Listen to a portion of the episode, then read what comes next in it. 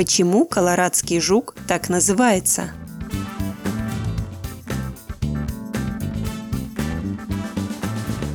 Колорадский жук получил свое название в 1859 году, после того, как опустошил картофельные поля в штате Колорадо.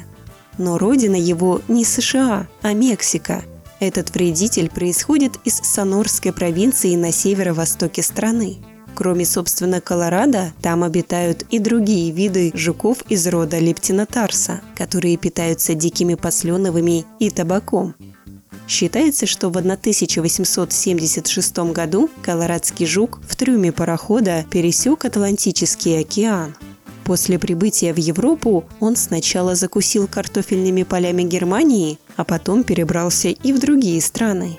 Для СССР колорадский жук стал проблемой в начале 50-х, когда он атаковал колхозы и совхозы на территории Волынской, Калининградской, Брестской и Гродненской областей – на сегодняшний день Колорад обитает во всех странах мира. Какие бы ученые не придумывали средства и методы по сдерживанию численности и уничтожению вредителя, жук продолжает наносить урон урожаям.